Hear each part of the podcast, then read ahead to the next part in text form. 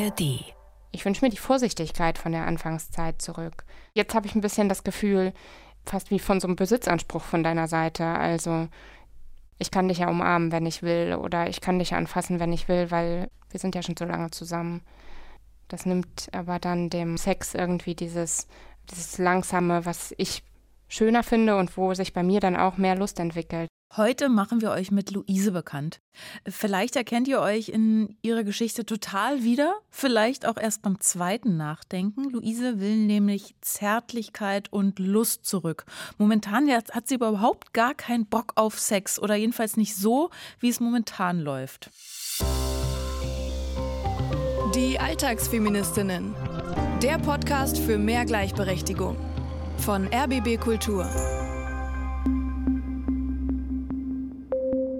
Schön, dass ihr da seid. Ich bin Sonja Koppitz und an meiner Seite ist eine meiner 64 Dreiviertel Lieblingskolleginnen, Johanna Fröhlich-Zapata. Hallo, hallo Sonja. Wir sind jede Woche hier für euch da mit einem Fall aus meiner Praxis und diskutieren gemeinsam die Hintergründe. Wir gucken also die Herausforderungen im Privaten an und was politisch und gesellschaftlich dahinter steckt. Wir betten sozusagen gesamtgesellschaftlich ein, was da so läuft im feministischen Coaching. Das habe ich immer von dir gelernt, dieses Wort gesamtgesellschaftlich einbetten. Und einbetten passt wortwörtlich, denn heute geht es um Sex, beziehungsweise kein Sex. Und warum der oft noch so rein gar nichts mit Gleichberechtigung zu tun hat, dieser Sex. Das fängt ja schon bei der Benennung der weiblichen Geschlechtsteile an. Ne? Also was für ein dummer Begriff ist bitte Schamlippen? Hast du auch noch als Kind Schamlippen gelernt? Ja, habe ich gelernt. Ich habe gestern ein Buch bekommen für meine Tochter. Es geht ums Töpfchen. Also wie geht man jetzt mhm. damit um, von dem Windelding aufs Töpfchen zu bekommen. Und da sind in diesen Büchern auch immer noch Begriffe wie Scheide. Ja. Mama bringt dann Noemi aufs Töpfchen. Nur Mama bringt natürlich Noemi die ganze Klar. Zeit aufs Töpfchen. Und es, es gibt auch nur Mädchenbuch und Jungsversion dazu. Also Aha. es ist doch total bescheuert, anstatt dass man ein Buch und gleich sagt, okay, es gibt ganz unterschiedliche Geschlechtsorgane. Mhm dass man benennt, ne? Ja. Schamlippe, Vagina und alle möglichen Geschlechtsteile. Ja, aber eben lernt. Schamlippe, wofür soll ich mich da schämen? Oder auch Scheide hast genau, du Genau, Scheiße. Wo, siehst du, ich sag's selber ja, noch. Ja, na, ja, wenn man so aufwächst, ne? Scheide habe ich auch Scheide gelernt äh, und später habe ich dann kapiert, ah, Scheide ist eigentlich was, wo man Schwert reinsteckt. Oh, will ich ja gar nicht. Äh, und, und warum wurde die Klitoris eigentlich so spät entdeckt? Das sind alles so Fragen, die mir natürlich als Kind oder auch als Jugendlich überhaupt nicht gekommen sind. Und ich finde es voll krass. Ich bin jetzt 35. Wir sind gerade dabei, das zu verlernen verlernen, auch ein Stück mhm. weit Patriarchat zu verlernen, weil das Patriarchat spielt da ordentlich mit rein. Und dazu passt auch der Gedanke der Autorin Sophie Passmann. Ich habe gerade das Hörbuch fertig, Pick Me Girls. Hardcover-Spiegel Bestseller Platz mhm. 1. Sie überlegt sich, was für eine Frau sie wäre ohne Patriarchat oder was sie hätte sein können für eine Frau. Ich lese mhm. mal vor. Ich hätte in meinem Leben weniger Sex gehabt. Aha. Und bessere Pornos geguckt. Ich würde tiefere Ausschnitte tragen und mit Taxifahrern flirten. Ich hätte keine Angst, im Fitnessstudio kurze Shorts zu tragen. Ich hätte nicht für jedes Fehlverhalten eines jeden Mannes in meinem Leben mindestens ein Dutzend Tage lang ein Dutzend Ausreden gefunden. Ich hätte nicht eine Sekunde meines Lebens meinen Körper gehasst. Boah. Kommen wir mal zu Luise die eigentlich ganz anders heißt, die wir Luise nennen. Äh, sie ist zu dir ins Coaching gekommen. Wer ist Luise? Sie ist eine Stammhörerin von uns. Sie ist jetzt schon fast acht Jahre mit ihrem Partner zusammen und war einige Zeit im Ausland. Und dann ist sie wegen der Liebe zurückgekommen nach Berlin. Da wohnt sie jetzt mit ihrem Freund und manchmal Bonuskindern, die von seiner Seite dazugekommen mhm. sind, zusammen. Und sie sucht sich hier einen Job. Ich war im Ausland anderthalb Jahre und bin dann letztes Jahr wiedergekommen. Und seitdem finden wir irgendwie nicht mehr so die gemeinsame, gemeinsamen Nenner oder die gemeinsame Sprache oder wie man es nennen soll. Mhm. Und ist jetzt aber auch nicht super neu. Also es ist nicht jetzt nur mit dieser Zeit der Fernbeziehung gekommen. Das gab es vorher auch schon so Zeiten ja, also es wird immer doller und doller, dass wir dann uns streiten und nicht so richtig einen Weg finden, wieder zueinander zu kommen. Obwohl es ja letztendlich eigentlich beide sich nähern möchten, ja. aber stattdessen äh, streiten wir uns. Ich will dir erstmal danken für den Vertrauensvorschuss, weil es ist ja doch ein sehr intimes Thema, Luise. Ich habe auch vorher überlegt, soll ich, ja. soll ich nicht. Ich habe das auch mit meinem Freund besprochen wir sind beide irgendwie dann doch auf den Nenner gekommen, das ist das Thema, wo uns irgendwie ein Input mhm. fehlt, um was zu ändern. Also Wie wo gut. es immer weitergeht und ähm, Danke für deinen Genau. Mut, mit dem Thema zu kommen, das dich wirklich ratlos dastehen lässt. So höre ich das. Warum, also du hast ja gesagt, danke für deinen Mut. Warum ist es denn mutig oder mutiger, über Sex bzw. Sexlosigkeit zu sprechen, als zum Beispiel über Jobsuche, so wie in der letzten Folge? Ja, weil es oft ungesagt bleibt, tabuisiert ist, nach wie vor. Luise beweist sogar Doppelmut. Sie kommt nämlich nochmal wieder mit ihrem Partner, ähm, weil wir hier oft über ihn sprechen und weil es ja eine Beziehungsdynamik äh, eigentlich spiegelt. Ne? Es geht um beide, wenn es um Sex geht in ihrem Fall. Es gibt also nochmal einen, einen zweiten Teil dieser Folge. Es ist doppelmutig, weil es immer noch hinter vorgehaltener Hand Ja, aber warum? Warum? Also warum ist das äh, Sex anscheinend in unserer Gesellschaft so ein Tabu und warum darf man als Frau nicht sagen, ja, läuft gerade nicht so geil oder es läuft nicht so, wie ich es mir vorstelle oder dies, das, jenes? der kulturelle Background, den wir so mitnehmen. Ich bin jetzt zum Beispiel katholisch aufgewachsen. Wir hatten es schon, das Benennen zum Beispiel von Geschlechtsorganen, ja. Wenn überhaupt Schamlippe gesagt wurde, dann meistens hieß es untenrum oder es wurde. Untenrum das Feigenblatt. Genau, es wurde gar nicht besprochen. Also auch in unserem Kontext. Ich sehe immer wieder in meinem Feed auf Instagram, warum müssen wir denn schon mit den Kleinsten darüber sprechen? Ich glaube, da spielt richtig viel rein. Also die katholische Kirche oder die Kirche überhaupt. Dann unsere ganze Idee von Frau sein, Frauen und Mein Körper. Gott, ist das ein aufgeladenes Thema, da will man doch nur Knickknack. Also, wir steigen mal direkt in Luises Sexbiografie ein. Wir sind seit fast acht Jahren zusammen. Mhm. Wir hatten eine total tolle Anfangszeit und super lange Verliebtheitszeit, Und Sex. wunderbaren Sex die ganze Zeit, also erfüllenden Sex, ja. Ja. Genau, ich, meine Mitbewohnerin hat schon immer über mich gelacht, weil sie schon an meinem Lächeln erkannte, wenn er dann zu Besuch kommen sollte. Das war total schön und war für mich auch eigentlich die erste richtig erfüllende Erfahrung mit Sex. Ich hatte vorher schon auch andere Partner gehabt, aber es war nie so gegenseitig oder so schön Mhm. irgendwie oder so ehrlich. Genau, das war total besonders für mich. Und dann sind wir zusammengezogen und dann fing das vielleicht auch schon so langsam stellenweise an, weil dann noch der Stress mit dem Studium dazu kam und mit der Pendelei und Mhm. er war gleichzeitig noch unzufrieden auf Jobsuche und insgesamt in einer äh, irgendwie anstrengenden Lebensphase so. Und Da fing das an, dass ihr. dass wir weniger Sex hatten, Mhm. dass er sich mehr gewünscht hat, Mhm. dass ich müde und gestresst war und Mhm. keine Lust mehr hatte. So. Und in der Zeit war ich auch mehrfach schon im Ausland. Mhm. Und dann bin ich komplett für anderthalb Jahre nach Kirgisistan Mhm. zum Arbeiten gegangen. Beschreib mir mal diese Situation in Kirgisistan. Wie ist es dir da gegangen? Wie war der Sex? Gab es das?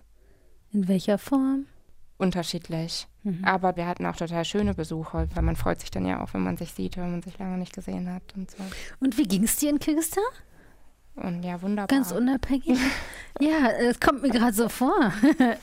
du wolltest gar nicht weg. Nee, so, ich war mehrfach da gewesen. Es ist so, ein wunderschönes Land. Ich hatte, Mhm, deine Augen leuchten. ja, ich hatte einen super Job, äh, beste Work-Life-Balance meines Lebens.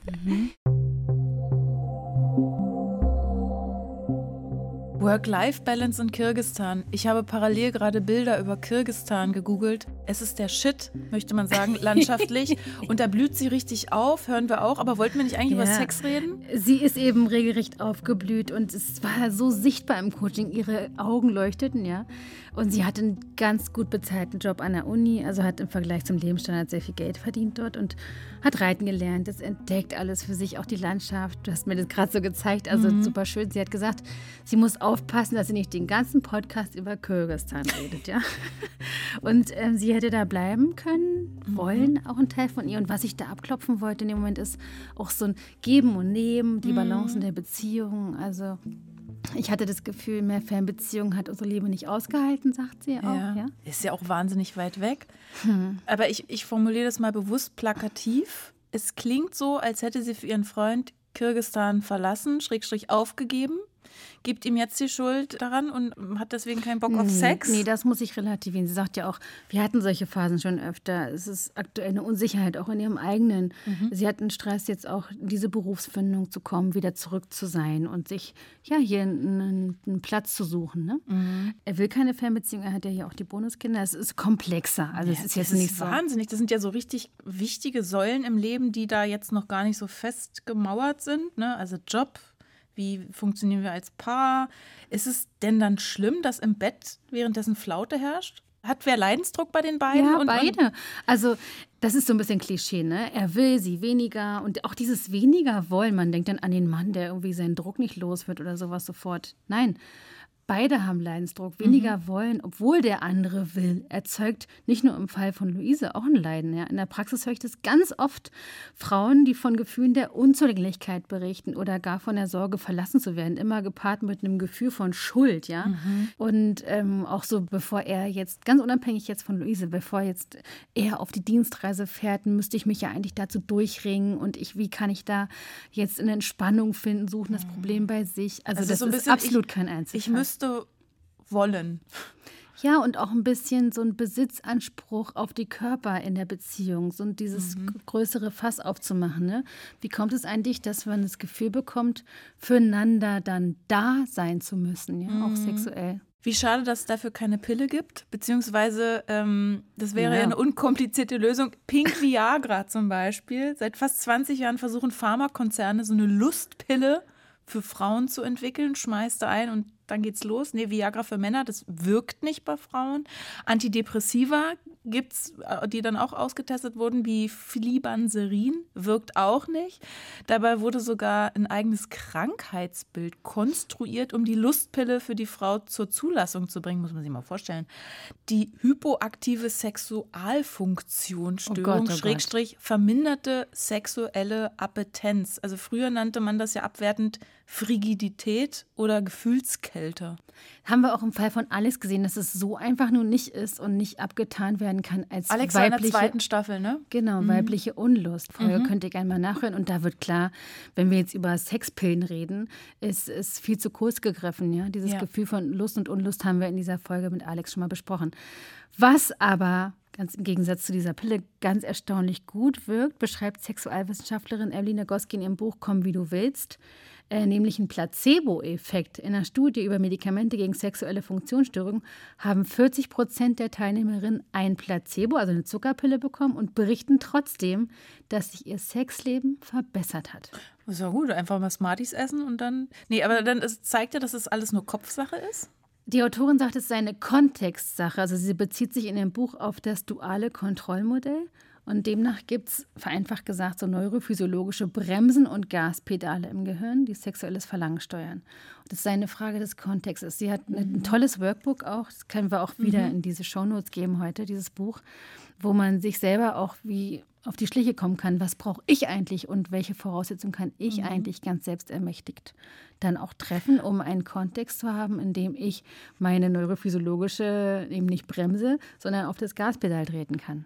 Also wenn du sagst Kontext oder wenn das Emily Nagoski sagt, das kommt auf den Kontext an, ja dann gar nicht auch so sehr auf, aufs Geschlecht, weil wenn man jetzt zum Beispiel an Stress denkt, mhm. Stress führt ja bei manchen Menschen, auch bei Männern natürlich, dazu, dass das Bremspedal gedrückt wird im Gehirn, kenne ich zum Beispiel von mir auch. Wenn ich gestresst bin, dann kann ich alles andere gebrauchen, nur kein Sex bitte. Was auch evolutionär Sinn macht, so auch unsere Autorin Emily Nagoski, ich zitiere mal, Falls Sie sich generell vom Leben im 21. Jahrhundert überfordert fühlen, hat praktisch alles andere Priorität vor Sex. Denn für Ihr Gehirn ist dann alles ein attackierender Löwe. Und ist das vielleicht ein günstiger Moment für Sex, wenn ein Löwe hinter Ihnen her ist? fragt die Autorin, ja. Oh je. Dann hören wir mal in Luises Stresslevel rein.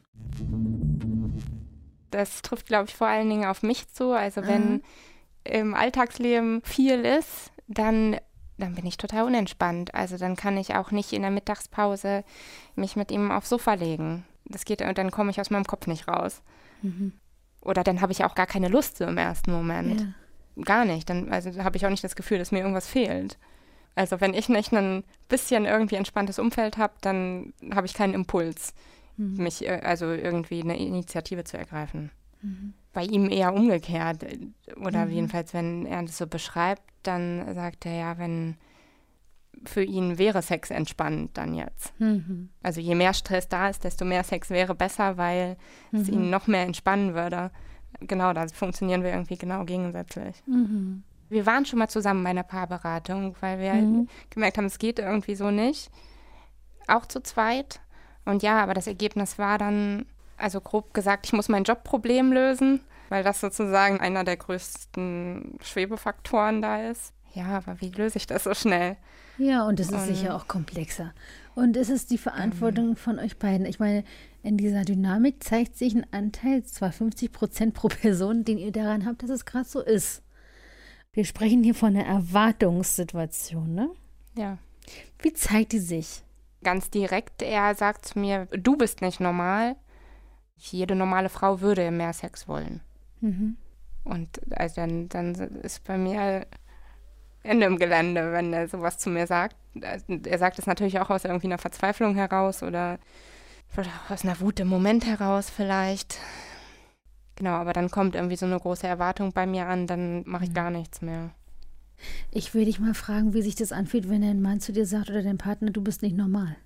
Das macht mich wütend, Das macht dich wütend. Weil ich das Gefühl habe, er sagt mir dann was oder er glaubt zu wissen, was mit mir ist. Hm.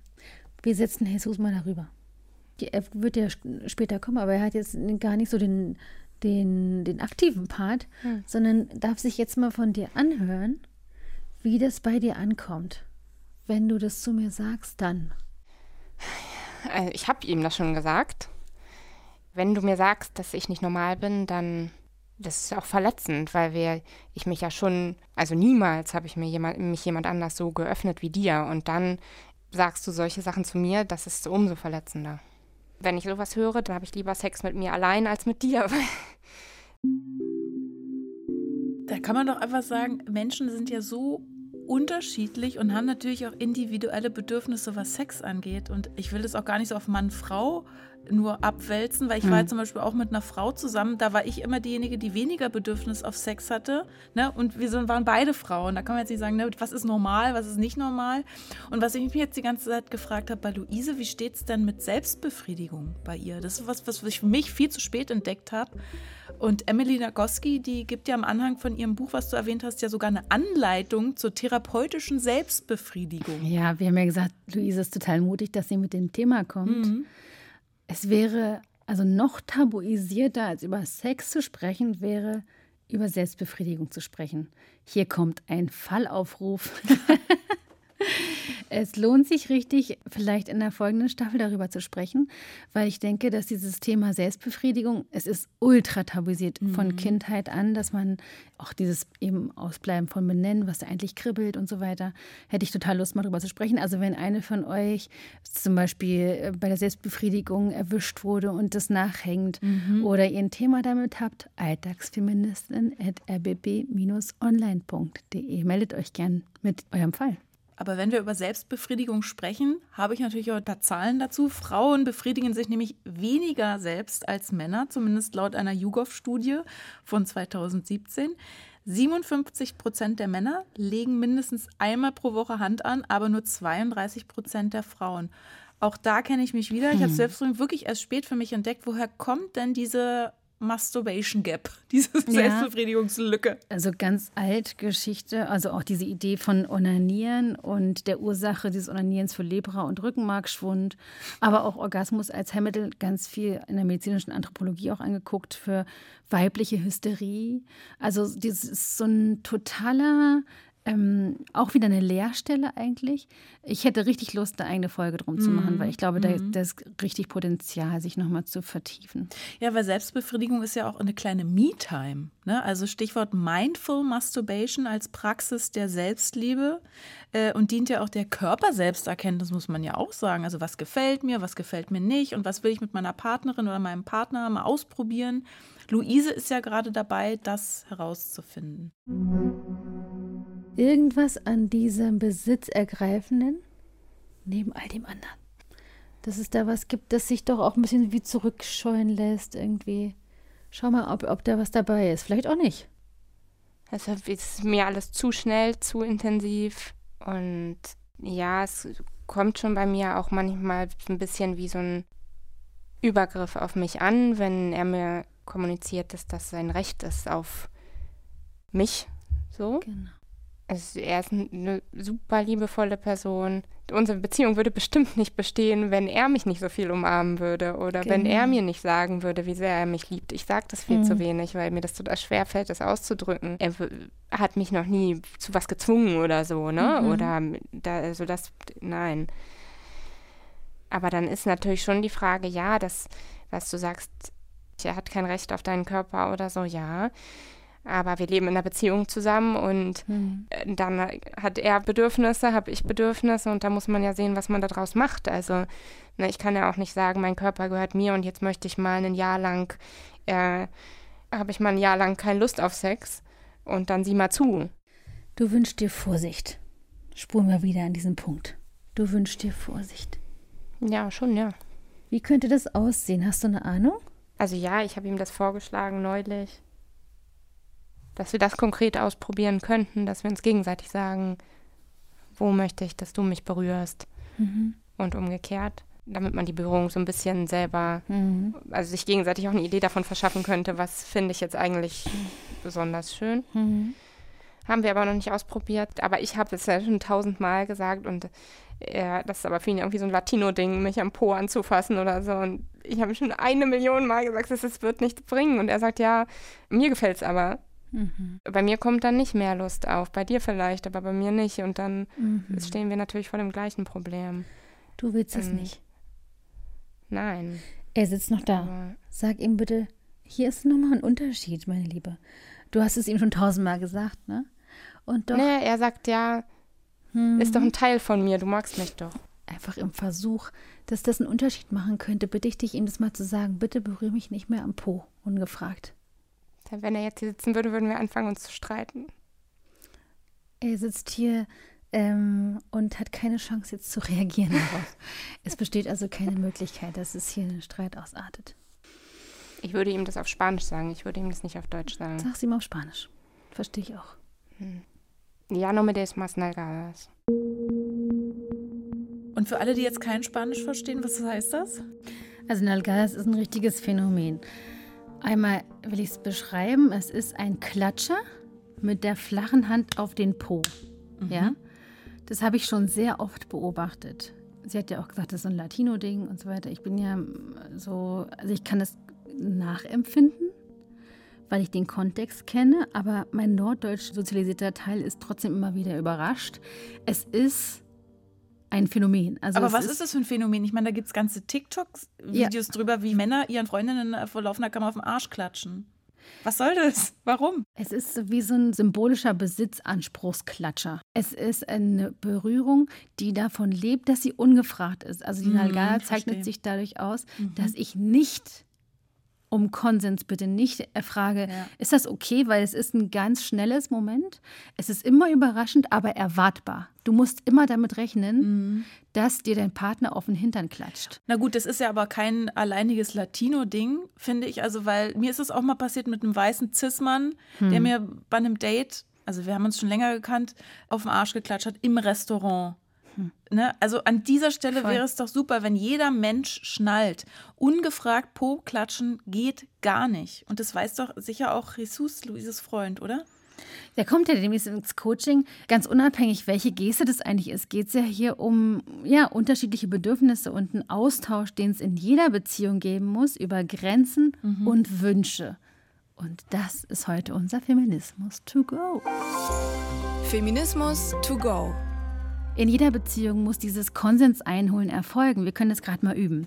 Also eigentlich geht es darum, dass wir auf der einen Seite erfragen, also erlauben, und auf der anderen Seite natürlich vorher Erlaubnis einholen, um dann zu handeln und sich zu nehmen. Also so eine dynamische Situation. Wir stellen uns jetzt mal vor, ich schlafe mit dir, wir sitzen zusammen und ich bin mir nicht ganz sicher, weil ich kenne dich nicht. Und das ist dieses Moment, müssen wir immer wieder, also mhm. dieses, diesen Beginners-Mind abrufen. Sowas wie, ich kann es nicht wissen, ich erfrage lieber. Ähm, und so tun, als ob wir das jetzt nicht schon tausendmal gemacht haben, sondern wir sitzen jetzt zusammen und ich bin nicht ganz sicher. Du weißt ich, nicht, worauf ich stehe. Genau, darf ich äh, meine Zunge in dein Ohr stecken? Gefällt dir das eigentlich? Sowas wie darf ich? Und dann würde auf der anderen Seite diese Erlaubnis folgen, ja im besten Fall ein Ja, du darfst. Aber heißt das dann, dass ich jetzt oder Luise zum Beispiel in dem Fall auch mit Ressus im Bett sitzt und diesen Dialog führt und alles abfragt, welches Körperteil darf ich wie berühren? Oder merkt man das nicht, spürt man das nicht, indem man das austestet? Ja, nee, eben nicht. Es ist wichtig, dass man ein Feingefühl entwickelt mit der Zeit füreinander, aber das mhm. geht eben nicht automatisch. Automatisch fallen wir in diese Sachen, wenn wir jetzt mal ganz technisch, äh, stellen wir euch mal das Konsensrad von Dr. Betty Martin in die Shownotes als PDF, da kann man sich es nochmal genauer angucken. Es gibt eine Schattenseite außerhalb dieses Konsensrads, die ziemlich automatisiert, wir sehen es ja auch im Fall von Luise, ähm, so ein Verhalten abruft, was nämlich nicht konsensinformiert ist, sondern oft so ein Automatismus. Also sie hat ja nicht Nein gesagt, deswegen mache ich das jetzt einfach. Mhm. Und sie hat mhm. diese Erwartung vielleicht an sich selbst, ich müsste ja eigentlich und vielleicht bin ich ihm auch ein Stück weit, ist sicher immer wieder in der Praxis auch Berührung schuldig. Und dann äh, gibt es so einen Strudel, der richtiggehend auch Übergriffe erlaubt, wenn wir uns nicht in diesem Konsensrat befinden. Also es ist eben doch wichtig, immer wieder darüber zu reden. Dieses Konsensrat ist ja in vier Viertel unterteilt und da stehen sich gegenüber dienen und annehmen und nehmen und erlauben. Genau. Und das sind, ist es dieses Spannungsfeld, in dem wir uns bewegen, wenn wir nicht genau wissen, was sind die Grenzen und Bedürfnisse des anderen. Exakt, und es gilt immer wieder aufs Neue abzuklopfen, weil sich auch Bedürfnisse im Laufe der Beziehung verändern. Worauf habe ich jetzt gerade Bock? Ich sage es jetzt auch mal so, wie es ist, jetzt zum Beispiel nach der Schwangerschaft. In meinem eigenen Leben verändern sich auch die Bedürfnisse und auch die Sexualität verändert sich im Laufe eines Lebens oder je nach Lebensumstand. Manchmal auch im Laufe eines Tages. Exakt immer. Und einmal Konsens zu geben, übrigens ändert sich es ja auch, heißt ja auch nicht, dass ich den für mein Lebensende jetzt immer gegeben habe. Also es kann auch sein, dass ist ich kein dann Freifahrtschein. exakt äh, einwillige und dann nackt im Bett liege und denke, ey, doch nicht, ich ziehe das jetzt nicht durch, nur weil ich anfangs gesagt habe oder Lust suggeriert habe oder Lust empfunden habe. Das kann sich ja auch ganz schnell ändern. Mhm. Diese Verantwortung auch eben nicht abzudriften ins Tolerieren und Ertragen, mhm. sondern sich irgendwie die Offenheit zu bewahren. Jetzt ist es in Ordnung und jetzt ist es noch in Ordnung, aber jetzt nicht mehr zurück zu Luise ins Coaching. Da hast du mit ihr ja eine andere Übung gemacht zum Perspektivwechsel. Ihr habt eure Rollen getauscht. Also Wir haben sogar unser Sessel getauscht. Natürlich. Also und Luise schlüpft quasi dann auf deinen Sessel in deine Coaching-Rolle rein genau. und redet mit dir über deine, also eigentlich ihre Bedürfnisse. Echter Rollentausch. Es ist eigentlich absurd, dass er auf so was Kleines jetzt in Anführungsstrichen wie Nalgadas besteht. Also da könnte man auch drauf verzichten. Aber es äh, zeigt wahrscheinlich im Kleinen so ein bisschen das große Problem. Vielleicht. Was zeigt's denn? Naja, in, in dem Fall schon, dass er, wenn du da jetzt sitzt, deine Grenze nicht anerkennt. Aus irgendeinem Grund hast du es ja so oft gesagt. Also du hast das Gefühl, er versteht nicht, dass du dir Vorsicht wünschst. Mhm. Er hat das Gefühl, du verstehst nicht, dass er sich mehr Leidenschaft, mehr Intensität, mehr Experimentierfreude, mehr Offenheit wünscht. Ja, je mehr jeweils gedacht wird, also wenn, wenn ihr voneinander denkt, du verstehst mich nicht, du verstehst mich nicht, automatisch wird ja dann die Position verhärtet sich ja nur noch mehr. Mhm. Also du denkst, er versteht dich nicht, also gehst du noch mehr zurück. Mhm. Und er denkt, du verstehst ihn nicht, also geht er noch mehr mhm. drauf zu, sozusagen. Mhm. Kannst du von da gut erkennen, die Dynamik, ne? Es gibt hier so eine äh, auf mich, ne? Und so einen großen Druck, der auf mir lastet, den spüre ich richtig. Hier in dem Sessel. Was kann ich hier machen? Ich bin hier richtig ratlos. Dass mein Nein gehört wird. Kannst du mir da helfen? Hm. Irgendwas passiert, dass ich da in eine richtige Unsicherheit komme, wenn ich das Nein formuliere. Habe ich Angst, dass ich ihn in seiner Identität zu nahe trete? Eigentlich hast du ja schon bewiesen, dass dein Nein ankommen kann. Wie? Du hast ihm ja gesagt, dass du es vor den Kindern nicht möchtest und ah, das ja. ist ja mhm. angekommen. Also irgendwie ist da ja die Ernsthaftigkeit angekommen. Da habe ich es auch richtig ernst gemeint. Da ich, war ich richtig sicher hier, ne? Weil eigentlich, ich will das nicht, ne? Ich möchte nicht so berührt werden. Ich habe das ganz klar. Was kann ich machen? Was fehlt mir als Zutat? Richtig so eine, eine Prise, wovon kann ich hier gut gebrauchen? Also damit es nicht ankommt. Es soll ja kein Berühr mich nicht mehr sein. Mhm. Vielleicht nicht nur nicht nur Nein, sondern mehr Vorschläge. Mhm. Was meint denn Luise damit, wenn sie sagt, weniger Nein, mehr Ja? Weil ich dachte, es geht darum, dass ihr Nein mehr ernst genommen wird. Es geht darum, dass sie diesen Quadranten erlauben in unserem Konsensrat richtig ernst nimmt und auch Ja, auch zu ihren Grenzen Ja sagt auf der einen Seite, aber eben auch sagt, was sie möchte. Mhm. Was erlaube mhm. ich eigentlich? Wozu sage ich denn Ja? Ja zur Berührung. Sie hat Sorge, dass er sich zurückzieht in Gänze, ne? weil mhm. sie schätzt sein Nähebedürfnis total. Ein ganz wichtiger Kit ihrer Beziehung. Ne? Hat sie ja auch eingangs schon gesagt. Ganz ja. wichtig und sie kann es total wertschätzen, mhm. dass er diese Wärme sucht, weil sie sie auch braucht. Und dazu möchte sie mehr Ja sagen mhm. und gleichzeitig auch eine Abgrenzung finden.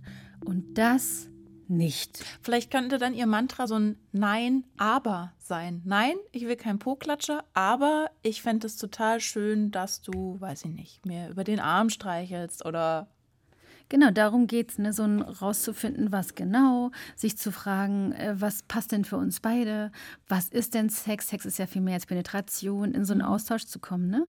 Ich glaube, viel von dem, was wir heute gehört haben, fasst die US-amerikanische Feministin Gloria Steinem ganz gut zusammen. Sie fordert nämlich, wir müssen die Gleichberechtigung erotisieren. Ja, das klingt doch schon gleich sexy, äh, so sexy Gleichberechtigung.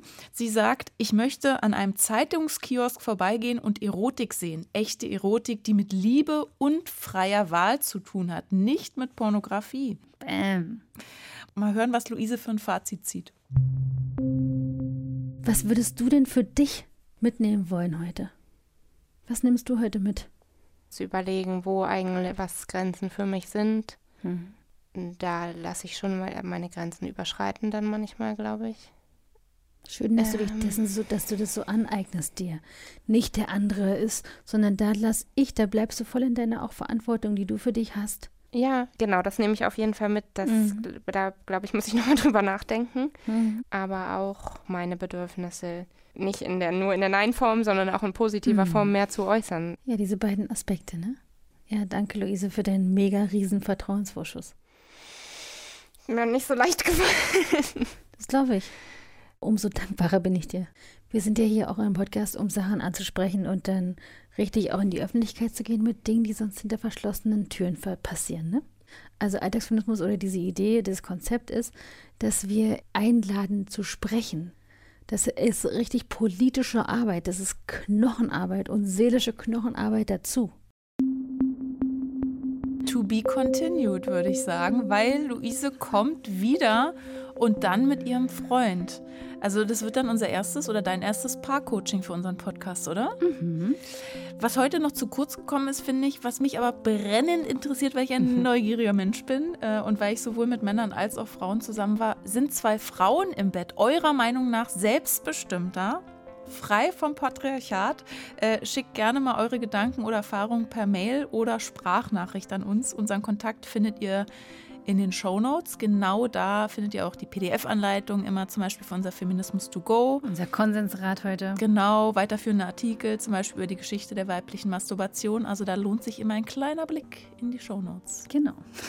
Und nächste Woche, wenn ich jetzt mal einen Blick in die Glaskugel werfen darf, bei euren Alltagsfeministinnen, lernt ihr Anne kennen. Anne ist von der Großstadt aufs Land gezogen und da gehen in Sachen Feminismus die Uhren geführt ein bisschen anders.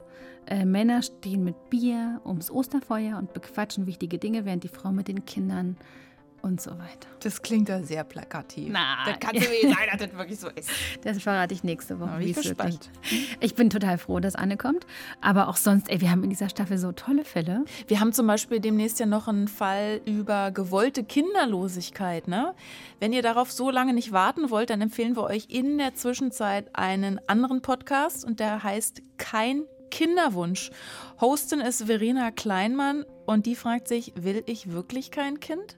Weil sie, eigentlich hat sie keinen Kinderwunsch und trotzdem zweifelt sie irgendwie daran und hat diese Fragen im Kopf, ob sie einen riesigen Fehler macht, weil sie doch das Schönste das der Welt sind, diese Kinder, diese kleinen Kinder.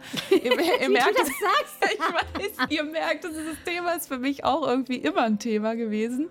Also der äh, Podcast heißt Kein Kinderwunsch und den gibt es in der ARD Audiothek, da wo es auch diesen Podcast hier gibt, eure Alltagsfeministinnen. Und wir freuen uns, wenn ihr uns da abonniert, wenn ihr uns liked, wenn ihr uns weiterempfehlt und nächsten Dienstag natürlich wieder reinhört in die nächste Folge. Wir freuen uns. Tschüss. Tschüss.